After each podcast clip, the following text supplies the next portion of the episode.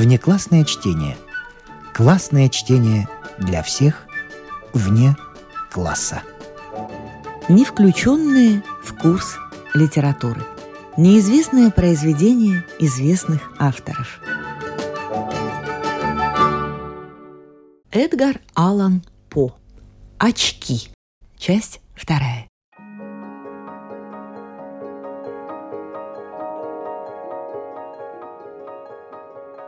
Чтобы ввести в заблуждение сопровождавшего ее слугу, я принял уверенный вид старого близкого знакомого. Она сразу поняла это и истинно парижским присутствием духа протянула мне в качестве приветствия обворожительную маленькую ручку. Слуга тотчас же отстал на несколько шагов, и мы излили наши переполненные сердца в долгой беседе о нашей любви. Так как мадам Лаланд изъяснялась по-английски еще менее свободно, чем писала, разговор мог идти только по-французски. На этом сладостном языке, созданном для любовных признаний, я дал волю своей необузданной страстности и со всем красноречием, на какое был способен, умолял ее согласиться на немедленный брак. Мое нетерпение вызвало у нее улыбку. Она напомнила о светских приличиях, об этом пугале, которое столь многим преграждает путь к счастью, пока возможность его не бывает потеряна навеки. Она сказала, что я весьма неосторожно разгласил среди своих друзей, что ищу знакомство с нею, показав тем самым, что мы еще не знакомы, и теперь нам не удастся скрыть, когда именно мы познакомились. Тут она, смущаясь, назвала эту столь недавнюю дату. Немедленное венчание было бы неприлично поспешным, неудобным, вызывающим. Все это она высказала с очаровательной наивностью, которая восхитила меня, хотя я и с огорчением сознавал, что она права. Она даже обвинила меня в опрометчивости и безрассудстве. Она напомнила мне, что я не знаю, кто она, каковы ее средства, ее семья и положение в обществе. Она со вздохом попросила меня не спешить и назвала мою любовь ослеплением, вспышкой, минутной фантазией, непрочным созданием скорее воображения, нежели сердца. Пока она говорила, блаженные сумерки все более сгущались вокруг нас. И вдруг, нежным пожатием своей волшебной ручки, она в один сладостный миг опрокинула все здание своих доводов – я отвечал, как умел, как умеют одни лишь истинно влюбленные. Я пространно и убедительно говорил о своей любви, о своей страсти, о ее дивной красоте и о моем безмерном восхищении. В заключении я энергично указал на опасности окружающей любовь, ту истинную любовь, чей путь никогда не бывает гладким, и вывел отсюда, что путь этот надлежит по возможности сократить. Последний мой довод, казалось, несколько поколебал ее суровую решимость. Она смягчилась. Но оставалось еще одно препятствие, о котором, по ее словам, я должным образом не подумал. Вопрос был щекотливый. Женщине особенно не хотелось бы его касаться. Делая это, она пересиливала себя, но ради меня она готова на любую жертву она имела в виду возраст. Знаю ли я, точно ли я знаю, какая разница в летах нас разделяет? Когда муж бывает на несколько лет и даже на 15-20 лет старше жены, это свет считает допустимым и даже одобряет. Но чтобы жена была старше мужа, этого мадам Лаланд никогда не одобряла. Подобное противоестественное различие слишком часто, увы, бывает причиной несчастного супружества. Она знает, что мне всего лишь 22 года, а вот мне, возможно, неизвестно, что моя Эжени значительно старше. В этих словах звучало душевное благородство, достоинство и прямота, которые очаровали меня, привели в восхищение и еще прочнее привязали к ней. Я едва мог сдерживать свой безмерный восторг. «Прелестная Эжени!» — вскричал я. О чем вы толкуете? Вы несколько старше меня годами. Ну и что из того? Обычаи света? Всего лишь пустые условности. Для такой любви, как наша, не все ли равно, год или час? Вы говорите, что мне всего 22, хотя мне уже почти 23. Ну а вам, милая жени, не может быть более... более чем Тут я остановился, надеясь, что мадам Лаланд договорит за меня и назовет свой возраст. Но француженки редко отвечают прямо и на щекотливый вопрос всегда имеют наготове какую-нибудь увертку. В этом случае Эжени, перед тем искавшая что-то у себя на груди, уронила в траву медальон, который я немедленно подобрал и подал ей. «Возьмите его», сказала она самой обворожительной своей улыбкой. «Примите его от той, которая здесь так лестно изображена. К тому же на обороте медальона вы, быть может, найдете ответ на свой вопрос. Сейчас слишком темно, вы рассмотрите его завтра утром. А теперь проводите меня домой». Мои друзья устраивают сегодня небольшой домашний прием. Обещаю, что вы услышите неплохое пение. Мы, французы, не столь чопорны, как вы, американцы. И я без труда проведу вас к себе, как будто старого знакомого. Она оперлась на мою руку, и я проводил ее домой. Особняк ее был красив и, кажется, обставлен со вкусом. Об этом, впрочем, я едва ли мог судить, ибо к тому времени совсем стемнело, а в лучших американских домах редко зажигают лампы в летние вечера. Разумеется, спустя час после моего прихода в большой гостиной включили лампу под абажуром, и я смог увидеть, что эта комната была убрана с необыкновенным вкусом и даже роскошью. Но две соседние, которых главным образом и собрались гости, течение всего вечера оставались погруженными в весьма приятный полумрак.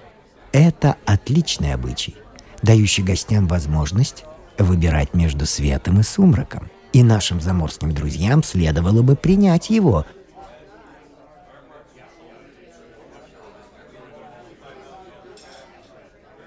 Проведенный там вечер был, несомненно, счастливейшим в моей жизни. Мадам Лаланд не преувеличивала музыкальное дарование своих друзей. Я услышал пение, лучше которого еще не слышал в домашних концертах, ну, разве лишь в Вене. Много было также талантливых исполнителей на музыкальных инструментах. Пели главным образом дамы, и все, по меньшей мере, хорошо. Когда собравшиеся требовательно закричали «Мадам Лаланд! Мадам Лаланд!», она, не жеманясь и не отнекиваясь, встала с шезлонга, где сидела рядом со мною, и в сопровождении одного-двух мужчин, а также подруги, с которой была в опере, направилась к фортепиано, стоявшему в большой гостиной. Я охотно сам проводил бы ее туда, но чувствовал, что обстоятельства моего появления в доме требовали, чтобы я не был слишком на виду.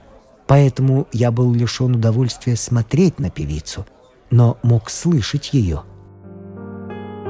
Впечатление, произведенное ею на слушателей, было потрясающим. Но на меня действие ее пения было еще сильней. Я не сумею описать его должным образом. Отчасти оно вызывалось переполнявшей меня любовью, но более всего глубоким чувством, с каким она пела. Никакое мастерство не могло придать арии или речитативу более страстной выразительности. Интонация, с какой она пропела, до ныне звучит в моей памяти. В низком регистре она поистине творила чудеса. Голос ее обнимал три полные октавы, от контральта до сопрано. Она настолько владела им, что с легкостью справлялась со всеми вокальными сложностями, восходящими и нисходящими гаммами – каденциями и фиоритурами.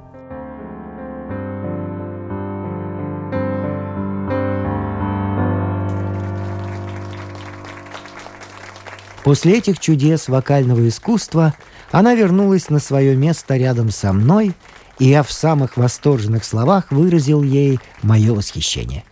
Я ничего не сказал о моем удивлении, а между тем я был немало удивлен, ибо некоторая слабость и как бы дрожание ее голоса при разговоре не позволяли ожидать, что пение ее окажется столь хорошо. Тут между нами произошел долгий, серьезный, откровенный и никем не прерываемый разговор.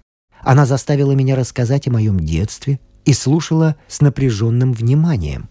Я не утаил от нее ничего. Я не чувствовал себя вправе что-либо скрывать от ее доверчивого и ласкового участия. Ободренный ее собственной откровенностью в деликатном вопросе о возрасте, я сознался не только в многочисленных дурных привычках, но даже и в нравственных и даже физических недостатках, что требует гораздо большего мужества и тем самым служит вернейшим доказательством любви.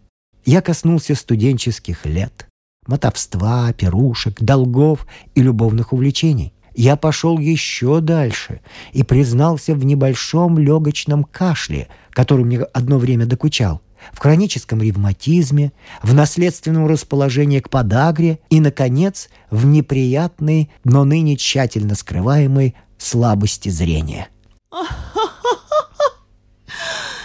«Что касается последнего, — сказала, смеясь, мадам Лаланд, то вы напрасно сознались, ибо без этого признания вас никто не заподозрил бы. Кстати, помните ли вы...» И тут мне, несмотря на царивший в комнате полумрак, почудилось, что она покраснела. «Помните ли вы, Моншерами, средство для улучшения зрения, которое и сейчас висит у меня на шее?» Говоря это, она вертела в руках тот самый двойной лорнет, который привел меня в такое смущение тогда в опере.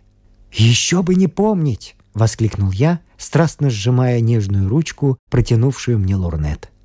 Это была роскошная и затейливая игрушка, богато украшенная резьбой и драгоценными камнями, высокая стоимость которых была мне видна даже в полумраке. «Монами!» Продолжала она с поспешностью, несколько меня удивившей. «Монами, вы просите меня о даре, который называете бесценным. Вы просите моей руки, при том завтра же. Если я уступлю вашим мольбам и вместе голосу собственного сердца, разве нельзя и мне потребовать исполнения одной очень маленькой просьбы?» «Назовите ее!» — воскликнул я так пылко, что едва не привлек внимание гостей и готовый, если б не они, броситься к ее ногам. «Назовите ее, моя любимая! Моя и жени, назовите! Она уже исполнена, прежде чем высказана!» «Вы должны, Монами, ради любимой вами жени побороть маленькую слабость, в которой вы мне только что сознались. Слабость скорее моральную, чем физическую. И поверьте, недостойную вашей благородной души, несовместимую с вашей прирожденной честностью, и которая наверняка навлечет когда-нибудь на вас большие неприятности. Ради меня вы должны победить кокетство, которое, как вы сами признаете, заставляет вас скрывать близорукость, ибо вы скрываете ее когда отказываетесь прибегнуть к обычному средству против нее. Словом, вы меня поняли. Я хочу, чтобы вы носили очки. Но...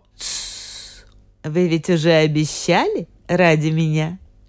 Примите же от меня в подарок вот эту вещицу, что я держу в руке. Стекла в ней отличные, хотя ценность оправы и невелика. Видите? Ее можно носить и так, на носу, как очки, и вот так, или в жилетном кармане в качестве лорнета, но вы ради меня будете носить ее именно в виде очков, и при том постоянно. Должен признаться, что эта просьба немало меня смутила. Однако условие, с которым она была связана, не допускало ни малейших колебаний. «Согласен!» — вскричал я со всем энтузиазмом, на какой я был в тот миг способен. Согласен и притом с радостью. Ради вас я готов на все. Сегодня я буду носить этот милый лорнет как лорнет у сердца. Но на заре того дня, когда я буду иметь счастье назвать вас своей женой, я надену его на нос и так стану носить всегда в том менее романтическом и менее модном, но, несомненно, более полезном виде, какой вам угоден. После этого разговор у нас перешел на подробности нашего завтрашнего плана. Толбот, как я узнал от своей нареченной, как раз вернулся в город. Я должен был немедленно с ним увидеться, а также нанять экипаж. Гости разойдутся не ранее, чем к двум часам, и тогда в суматохе разъезда мадам Лаланд сможет незаметно в него сесть. Мы поедем к дому одного священника, который уже будет нас ждать. Тут мы обвенчаемся. Простимся с Толботом и отправимся в небольшое путешествие на восток, предоставив фешенебельному обществу города говорить о нас все, что ему угодно. Уговорившись обо всем этом, я тотчас отправился к Толботу, но по дороге не утерпел и зашел в один из отелей, чтобы рассмотреть портрет в медальоне. Это я сделал при мощном содействии очков. Лицо на миниатюрном портрете было несказанно прекрасно. Эти большие лучезарные глаза, этот гордый греческий нос, эти пышные темные локоны. О, сказал я себе, ликуя, какое поразительное сходство. На обратной стороне медальона я прочел. Эжени Лаланд, 27 лет и 7 месяцев.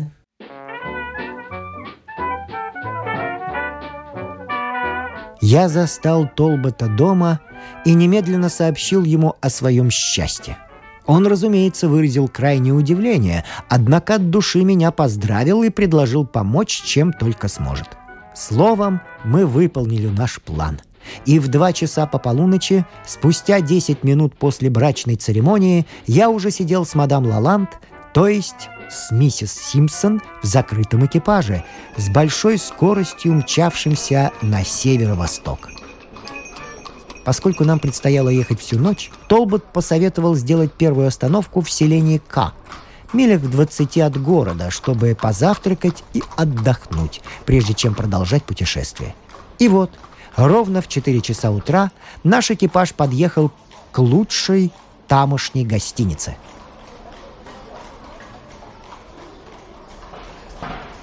Я помог своей обожаемой жене выйти и тотчас же заказал завтрак. В ожидании его нас провели в небольшую гостиную, и мы сели. Было уже почти, хотя и не совсем светло, и, глядя в восхищение на ангела, сидевшего рядом со мною, я вдруг вспомнил, что, как ни странно, с тех пор, как я впервые увидел несравненную красоту мадам Лаланд, я еще ни разу не созерцал эту красоту вблизи и при свете дня. «А теперь, Монами», — сказала она, взяв меня за руку и прервав таким образом мои размышления. «А теперь, когда мы сочетались нерасторжимыми узами, когда я уступила вашим пылким мольбам и исполнила уговор, я надеюсь, вы не забыли, что и вам надлежит кое-что для меня сделать и сдержать свое обещание. Как это было?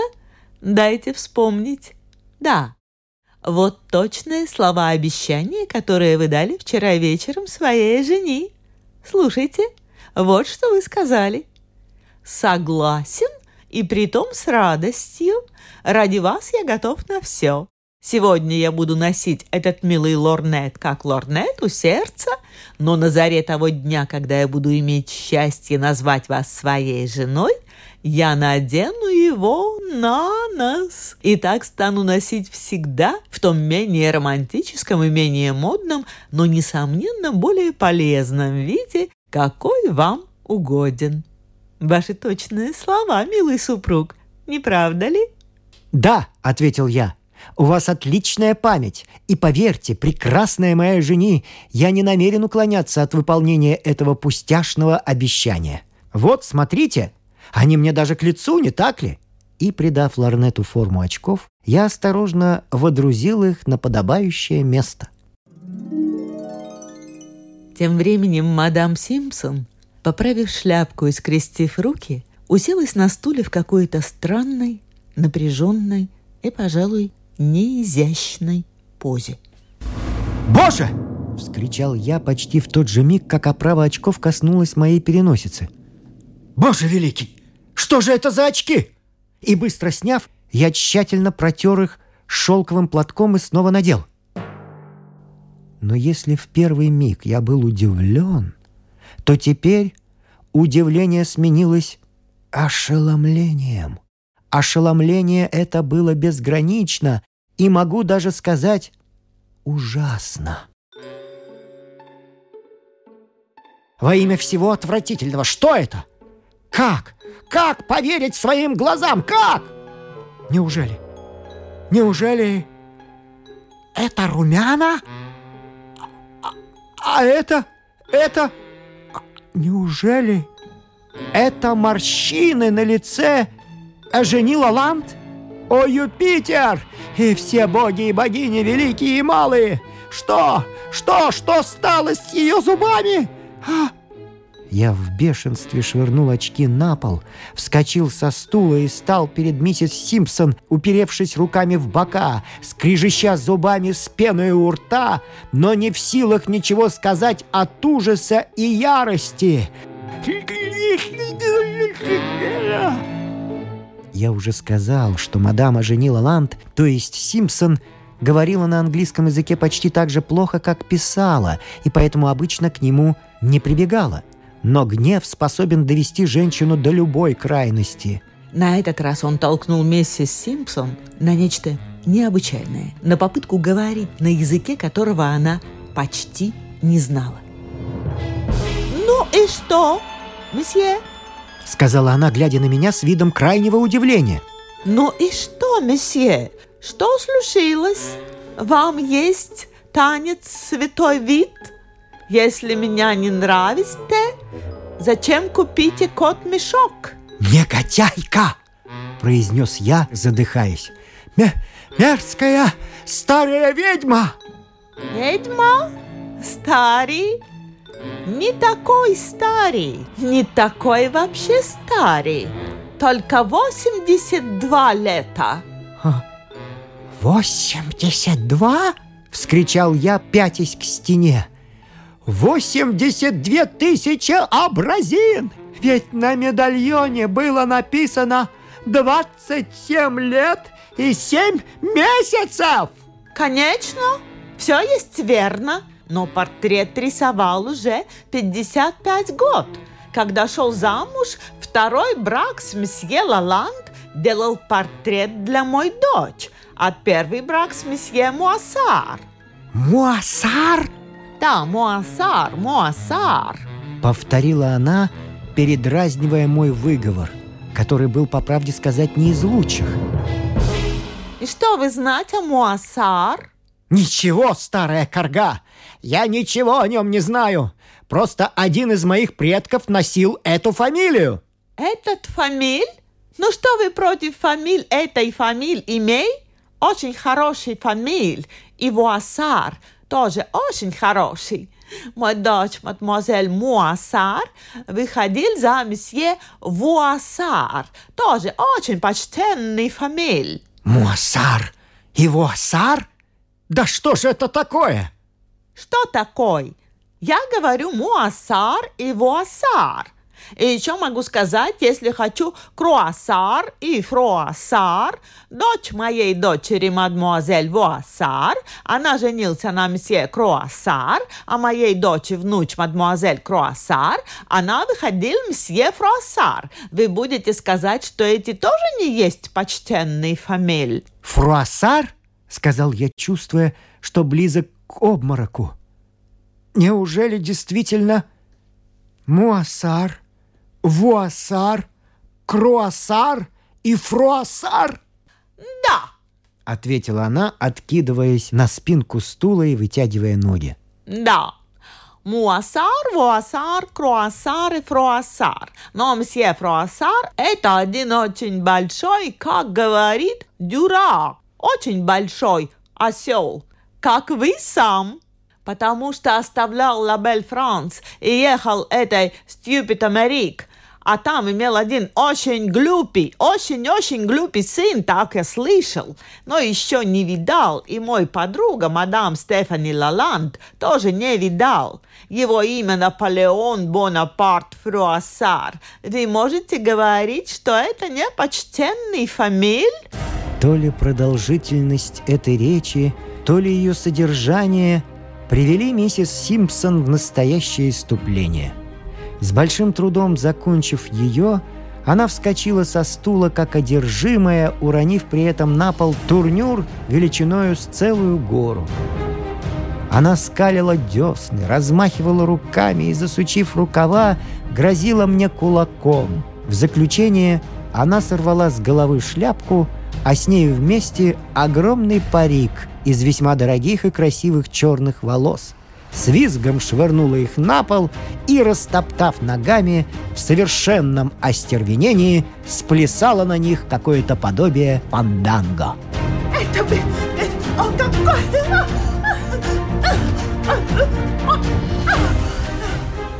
Я, между тем, ошеломленно опустился на ее стул. «Муассар и Вуассар!» — повторял я в раздумье, пока она выкидывала одно из своих коленец. «Круассар и фруассар!» — твердил я, пока она заканчивала другое. «Муассар, вуассар, круассар и Наполеон Бонапарт фруассар!» «Да знаешь ли ты, невыразимая старая змея, ведь это я, я, слышишь? Я! Наполеон Бонапарт Фруассар — это я! И будь я проклят, если я не женился на собственной прапрабабушке!»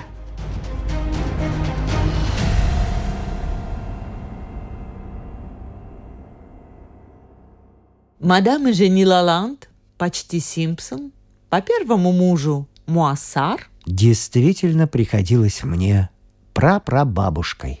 В молодости она была очень хороша собой и даже в 82 года сохранила величавую осанку, скульптурные очертания головы, великолепные глаза и греческий нос своих девических лет.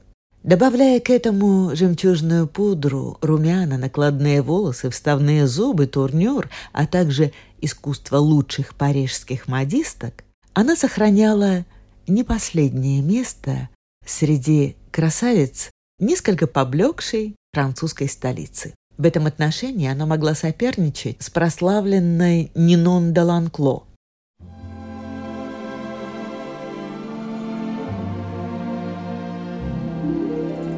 Она была очень богата, оставшись вторично вдовою, на этот раз бездетной. Вспомнила о моем существовании в Америке и, решив сделать меня своим наследником, отправилась в Соединенные Штаты в сопровождении дальней на редкость красивой родственницы своего второго мужа, мадам Стефани Лаланд. В опере моя прапрабабка заметила мой устремленный на нее взор, поглядев на меня в лорнет, она нашла некоторое фамильное сходство – Заинтересовавшись этим и зная, что разыскиваемый ею наследник проживает в том же городе, она спросила обо мне своих спутников. Сопровождавший ее джентльмен знал меня в лицо и сообщил ей, кто я. Это побудило ее оглядеть меня еще внимательнее и, в свою очередь, придало мне смелость вести себя уже описанным нелепым образом. Впрочем, отвечая на мой поклон – она думала, что я откуда-либо случайно узнал, кто она такая. Когда я, обманутый своей близорукостью и косметическими средствами относительно возраста и красоты незнакомой дамы, так настойчиво стал расспрашивать о ней Толбота, он, разумеется, решил, что я имею в виду ее молодую спутницу, и в полном соответствии с истиной сообщил мне, что это известная вдова мадам Лаланд. На следующее утро моя прапрабабушка встретила на улице Толбота, своего старого знакомого по Парижу, и разговор, естественно, зашел обо мне. Ей рассказали о моей близорукости, всем известный, хотя я этого и не подозревал.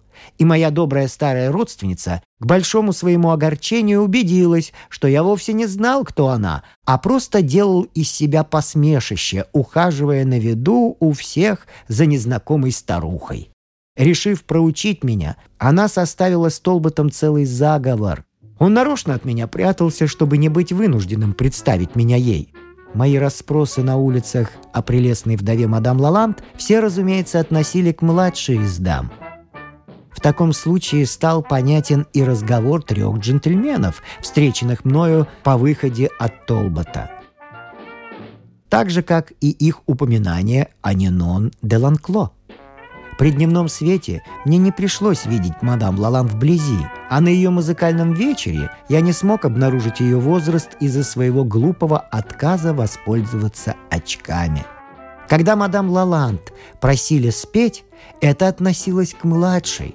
Она и подошла к фортепиано, а моя прапрабабушка, чтобы оставить меня и дальше в заблуждении, поднялась одновременно с нею и вместе с нею пошла в большую гостиную. На случай, если бы я захотел проводить ее туда, она намеревалась посоветовать мне оставаться там, где я был. Но собственная моя осторожность сделала это излишним. Арии, которые так меня взволновали и еще раз убедили в молодости моей возлюбленной, были исполнены мадам Стефани Лаланд – Ларнет был мне подарен в назидание и чтобы добавить соли к насмешке. Излишне говорить, что стекла, которыми пользовалась старая дама, были ею заменены на пару других, более подходящих для моего возраста. Они действительно оказались мне как раз по глазам. Священник, будто бы сочетавший нас узами брака, был вовсе не священником, а закадычным приятелем Толбота – Зато он искусно правил лошадьми и, сменив свое облачение на кучерскую одежду, увез счастливую чету из города. Толбот сидел с ним рядом. Негодяи таким образом присутствовали при развязке. Поглядывая в полуотворенное окно гостиничной комнаты, они потешались над развязкой моей драмы. Боюсь, как бы не пришлось вызвать их обоих на дуэль. Итак, я не стал мужем своей прапрабабушки, и это сознание несказанно меня радует. Но я все же стал мужем мадам Лаланд. Мадам Стефани Лаланд, с которой меня сосватала моя добрая старая родственница, сделавшая меня к тому же единственным наследником после своей смерти. Если только она когда-нибудь умрет.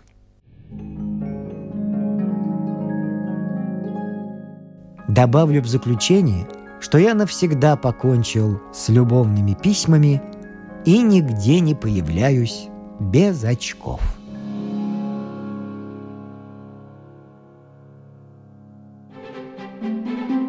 Не включенное в курс литературы.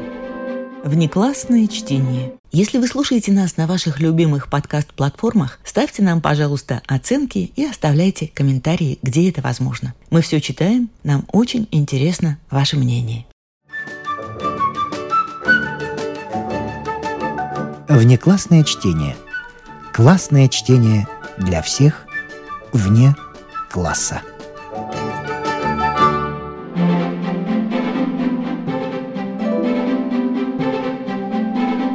С вами прощаются актеры Наталья Щеглова и Вадим Гросман. Слушайте нас в Spotify, на платформах CastBox, Яндекс Музыка, Apple Podcast и других. Самых маленьких слушателей мы приглашаем побывать в гостях у книжки. Подкаст Латвийского радио 4. А для тех, кого интересует наша женская роль в истории, в подкасте Латвийского радио 4 звучат истории на манжетах.